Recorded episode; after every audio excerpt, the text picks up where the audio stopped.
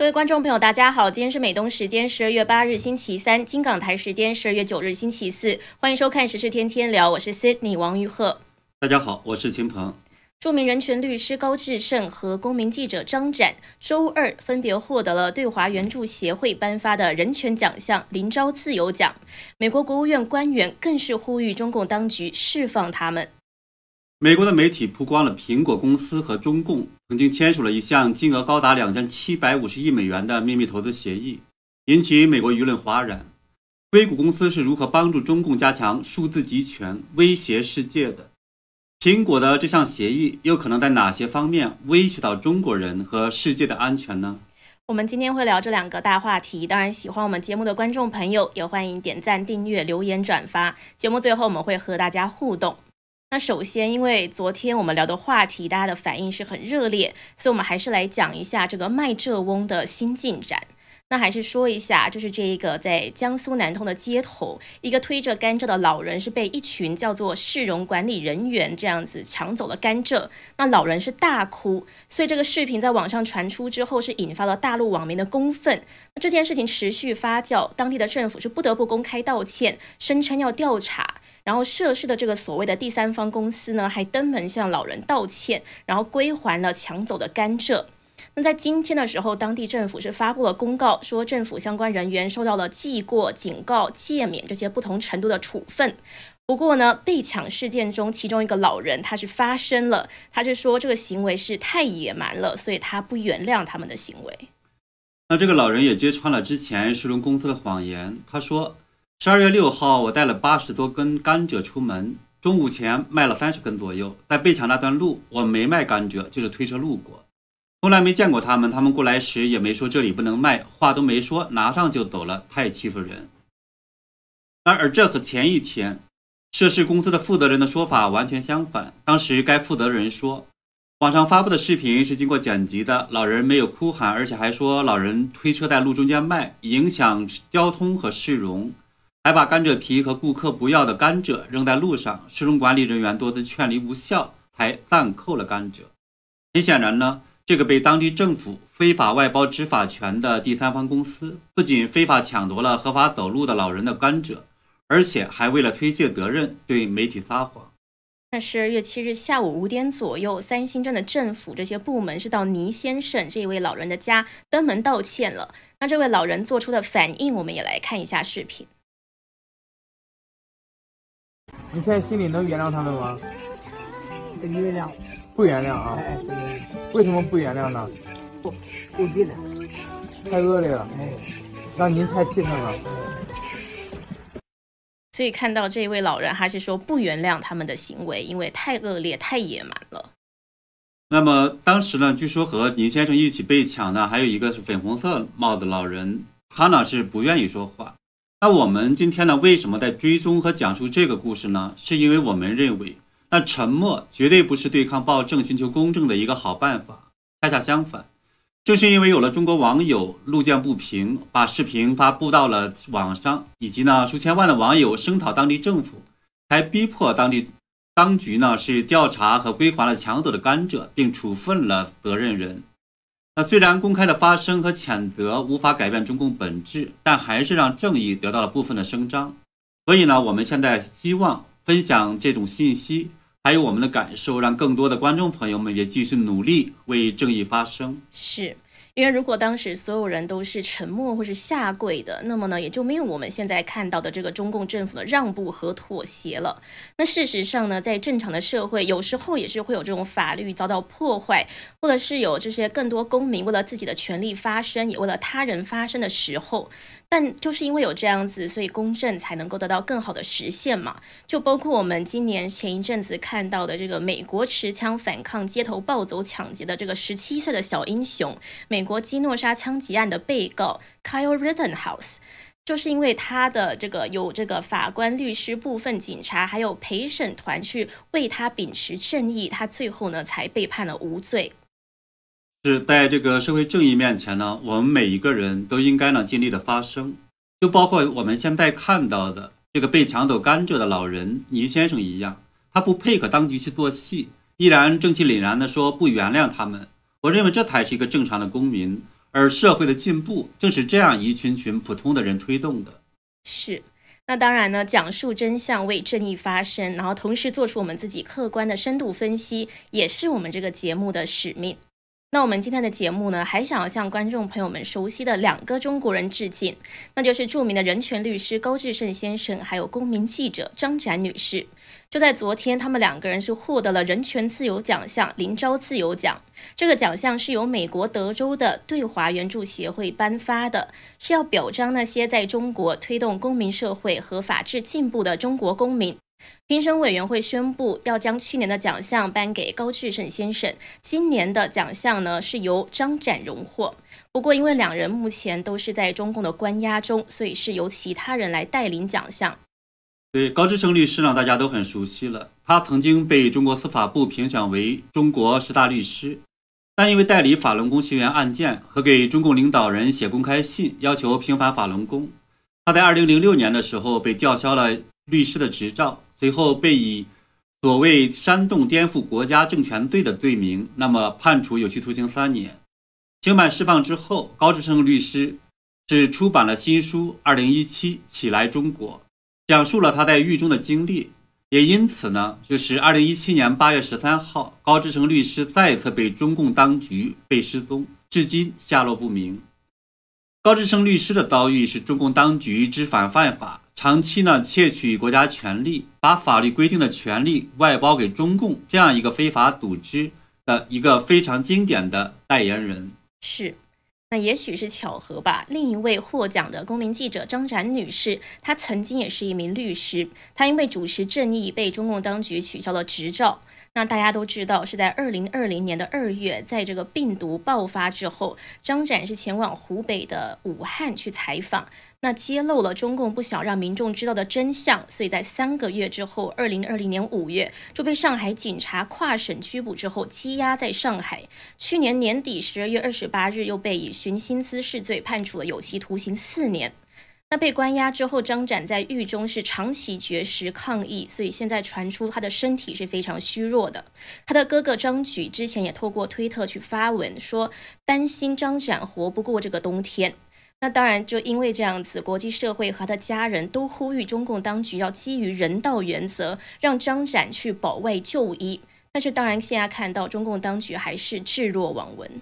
那么这两个人呢，实际上很清楚，当他们秉持正义和讲出真相的时候，他们自己将遭到中共当局什么样的待遇？但是呢，他们还是无所畏惧的发声，这也赢得了世界对他们的尊重。是。那昨天在林昭自由奖的颁奖仪式上，美国的国务院官员巴斯比他就呼吁中共当局要立即释放两个人。他还表示说，美国会持续利用所有可以用的这个手段，继续的去协助勇敢挺身反对严重侵犯人权与暴行的人。出席颁奖的美国联邦众议员哈兹哈兹勒，还有这个联邦众议员史密斯先生，他们呢也是谴责了中共打压法轮功等信仰。以及呢，迫害人权等恶行。史密斯先生还谈到了美国对中共北京冬奥会的外交抵制。他说呢，新疆正在发生一起针对穆斯林和维吾尔的种族屠杀，必须更强烈的发声。是，史密斯先生说，他相信有一天，未来一代的中国人会回看这些人，回首看到这些人，他们会说，因为他们的牺牲，今天我们在中国才能够享有自由。那当然，看到史密斯先生这样说，就代表呢，他对这些人的极大的尊重，也表示他相信一切在有正义感的中国人还有世界的共同努力下，中国一定会迎来自由的那一天。那截止到目前，我们看到，除了美国、澳大利亚、新西兰、英国和加拿大都表示将外交抵制北京的冬奥会，预计呢，欧盟也将加入其中。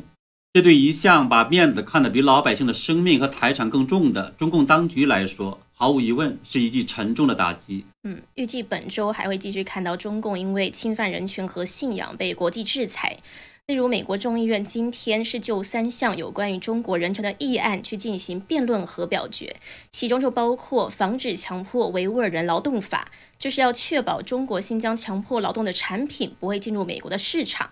那另一项呢是谴责中国中共政府针对维吾尔人还有其他宗教和少数民族去实施的种族灭绝和犯罪行为。第三项呢，则是这个众议院认为国际奥林匹克运动会没能遵守自己对人权的承诺。那上个周的时候，美国的财政部也宣布将在本周宣布新一轮的制裁名单，制裁对象是涉及腐败、严重侵犯人权和破坏民主的人士等。那毫无疑问，这里边应该包括一些中共的官员，也毫无疑问，在明年的冬奥会之前，中共都将在持续的被制裁和声嘶力竭的反制裁的叫喊中度过了。不过呢，我们也相信中共不会因此有所悔改，他也必将因此呢是加剧国际社会对他的恶感，遭到更多的制裁。是。那我们今天还要聊的一个话题呢，是世界上最大的科技公司之一苹果的一个消息。十二月七日，美国媒体 The Information 是获取了一个苹果的内部文件，独家披露了让外界震惊的消息，就是苹果公司的首席执行官库克，二零一六年和中共政府签署了一份两千七百五十亿美元、为期五年的秘密投资协议。那通过这个秘密的协议呢，内部人士是说，苹果就打通了在中国的一些法律的关节，为苹果在中国的成功铺平了道路。那我们也确实看到，最近六年来，中国是成为苹果 iPhone 仅次于美国的第二大的市场。这个协议呢，是二零一六年库克几次亲自到访中国和中共当局去谈的。二零一六年正当是中中共当局对苹果的打压还有恶意的宣传，那导致了呢是 iPhone 的销量是直线的下降。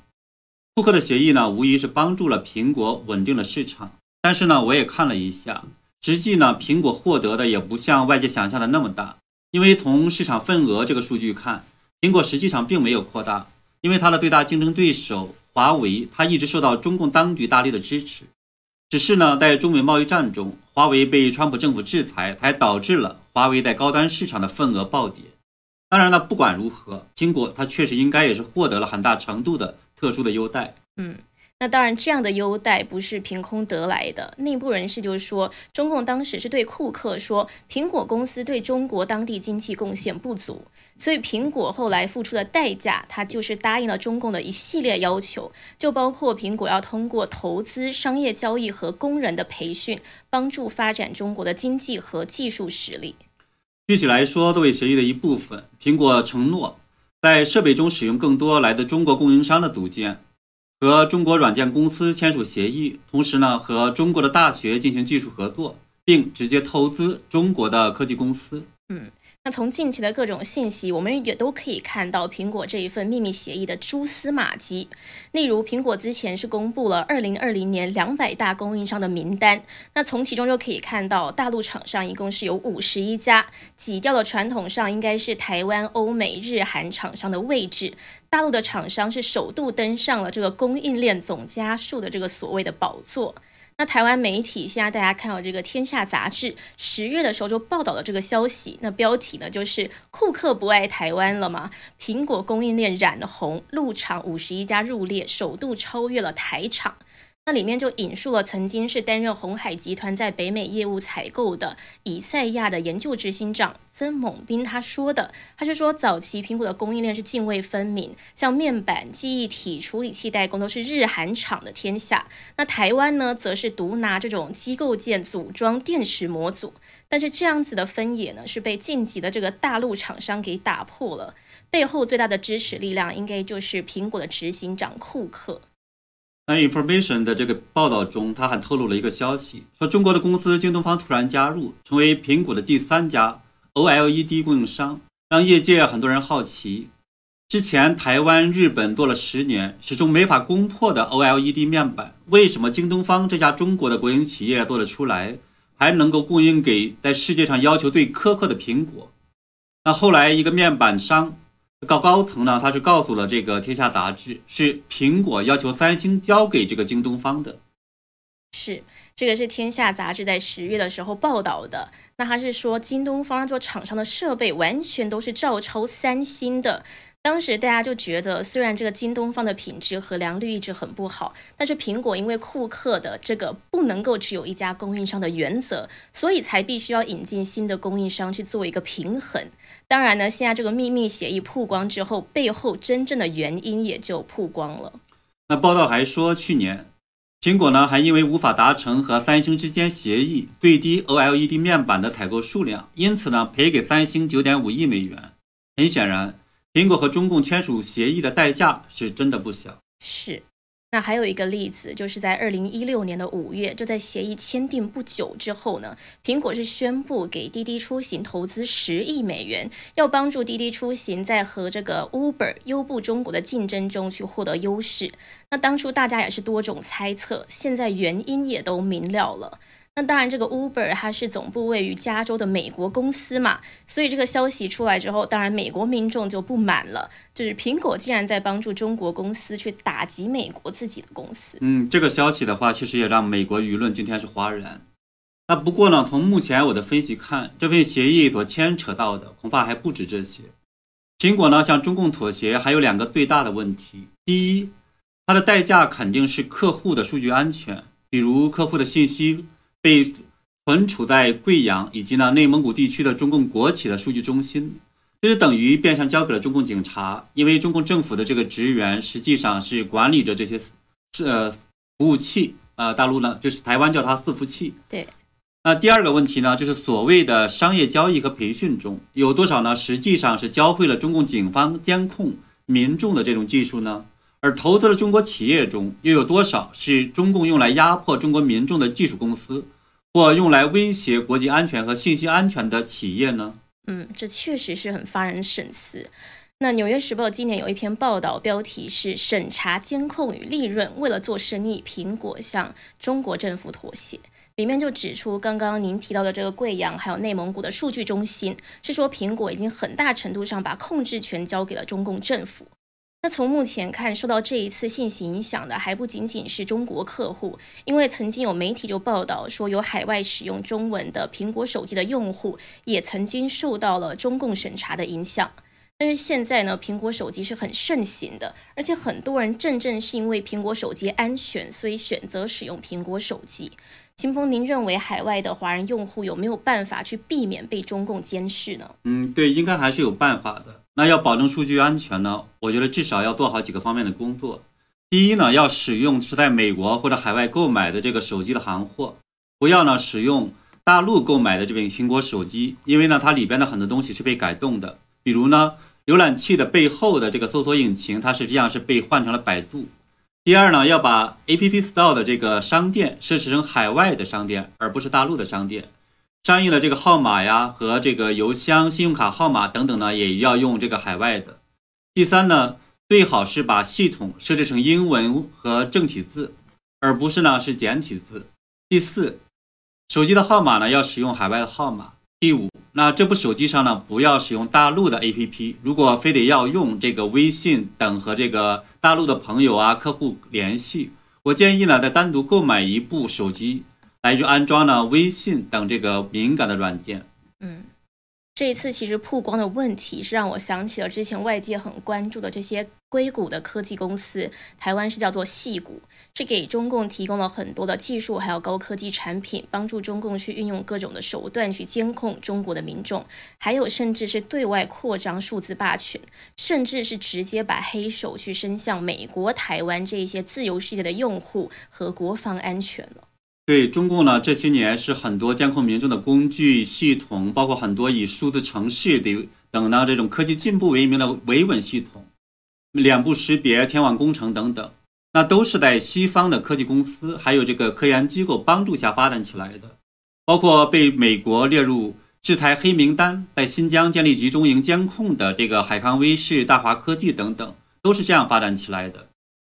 另外呢，一些互联网高端的科技甚至军工企业，甚至也有这个西方的公司卖给中共，包括美国的盟友以色列，就把很多的高科技卖给了中共。嗯，这次看到中共之所以能够动用那么多先进的水平去做这些，当然很大程度上是因为西方公司给的协助。那也就是为什么去年美国前国务卿蓬佩奥他就公开的呼吁这些硅谷的科技巨头们不要助纣为虐。他是说呢，在跟中国共产党控制的国家做生意的时候，我们不得不诚实的面对棘手的国家安全的问题，特别是那些开发最敏感技术的公司，很多就在硅谷。他还提到说，很多商业领导们是坦率的去跟他说他们私底下的这些担忧，他们是说他们害怕被害。就是被骇客给害了，然后担心由中共支持的公司会损害他们的盈利，然后担心这些中国公司会偷走他们的主意到中国去制造，然后呢去违反专利为由又起诉他们，直到他们倒闭。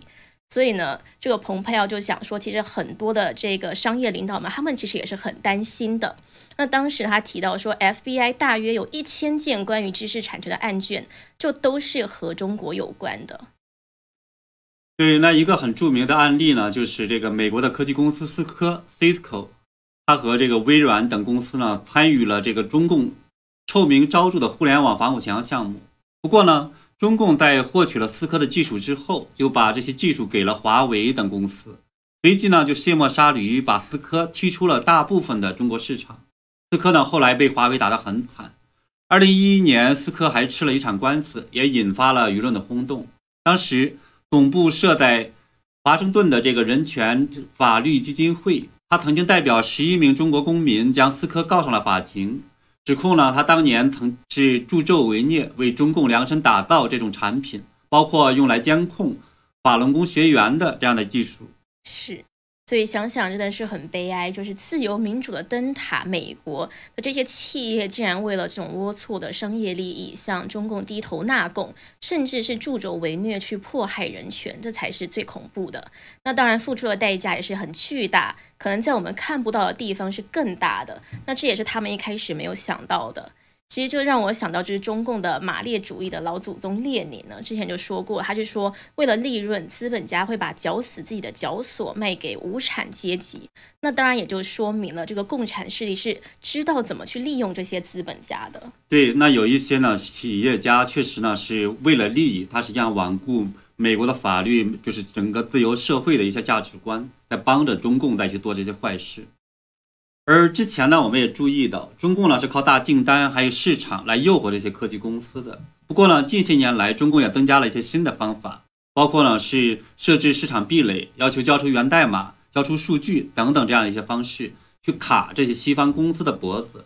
苹果呢也是在这样的大的背景下妥协的。不过呢，当他们这样去做的时候，那不仅仅是在出卖灵魂，实际上呢也在交出自己的生命之源。那有的公司呢，就这样分声名扫地，甚至被中共吞掉，或者是销声匿迹。嗯，不过我们也注意到，中美贸易战之后，这些公司有的也在支持美国政府去和中共作对。所以现在呢，拜登政府在和台湾这一些转移全球的高科技产业链呢，看到很多的硅谷公司也都参与在其中，所以看起来这个也是他们自保的一种方式。对，那如果呢是再无条件的追随中共迫害人权，或者是扩张数字霸权，那这些公司也就在自杀了。不过呢，我觉得这些科技公司做的还不够。一方面呢，他们应该是果断的为了道义和世界的秩序和平而拒绝和中共魔鬼做生意，不再助纣为虐。而另一方面，他们也应该积极的配合美国政府去对抗中共。但是之前我们也看到了，谷歌呢等只声称不想帮助美国国防部开发相关的这些系统。嗯，是。那这一次苹果和中共的秘密协议的事件曝光之后呢，就在全球引起了很大的舆论轰动。路透社的评论呢，更不客气的就指出说，在和中共的这份叫做丑陋的交易之下，苹果将会为此付出更大的代价，是得不偿失。是，那为了一点点利益就选择和魔鬼共舞，损失的绝不是道义那么简单。那么这些人呢，恐怕也将失去生命的永远，是在把自己珍贵的这个灵魂送往地狱，真的不值得。是。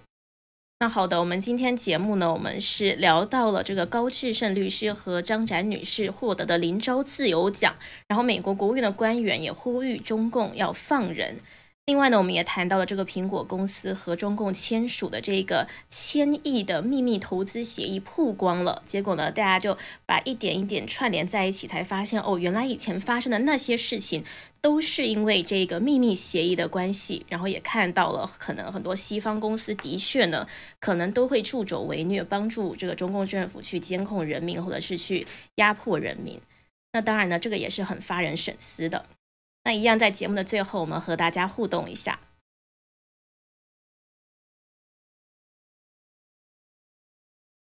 路人甲说：“为了道义，这些企业应该不可能会改变，直到客户流失了，他们才会转向。”对，这是他们的一个悲剧吧。恒河怎么跑来留言了？恒河跑来说节目很棒。非常感谢恒河先生。是因为我也之前在常常在我的新闻上会采访恒河先生。嗯。江流说，美国两党必须要出面去管制科技科技巨头。对，还有呢，网友是笨兮兮在说呢，是终于赶上了个直播，哈哈！最近呢一直在看你们的节目，非常感谢大家。嗯。Jimmy 说，外援大叔为何天天跑新唐人？怎么知道是大叔呢？三猛 LZ 呢是说呢，除了嘴炮还是嘴炮不痛不痒的这个制裁对中共毫无伤害。如果呢真的是毫无伤害的话，中共也不会天天这个外交部啊，或者是我们看到他在人民日报各种党媒上边在不断的天天在骂美国。所以我觉得他其实还是。感觉到受到了很大的这种伤害，是，而且之前他们不是就是要求美国，不是提出了一个名单、一个清单，就是要求美国要先撤销这一些制裁啊、签证什么的。对，特别是撤撤销了对他们的这些共产党的这些领导人和家属们的这种制裁，所以呢，也看出来他们实际上很担心他们的个人的这种家属的这个绿卡呀，还有财产受到这个威胁。是，嗯，所以还是有用的。霍元甲说：“中共监控人民的黑科技都是来自于苹果，也不一定都是来自于苹果，很多很多其他各种各样的西方公司吧。对，包括刚刚我们有提到 Cisco、西科，然后雅虎，然后还有有微软啊，还有其他的。就 Google 之前也曾经说要做一个叫蜻蜓的软件，后来也是美国的民众就反抗声浪很大，Google 也就撤出了。对，其实还包括很多的公司，当然我们今天也不想给他们点名了。是。”啊，非常感谢大家的这个是参与，是谢谢大家的收看还有支持，我们也会持续的为大家跟进时事。那我们明天见。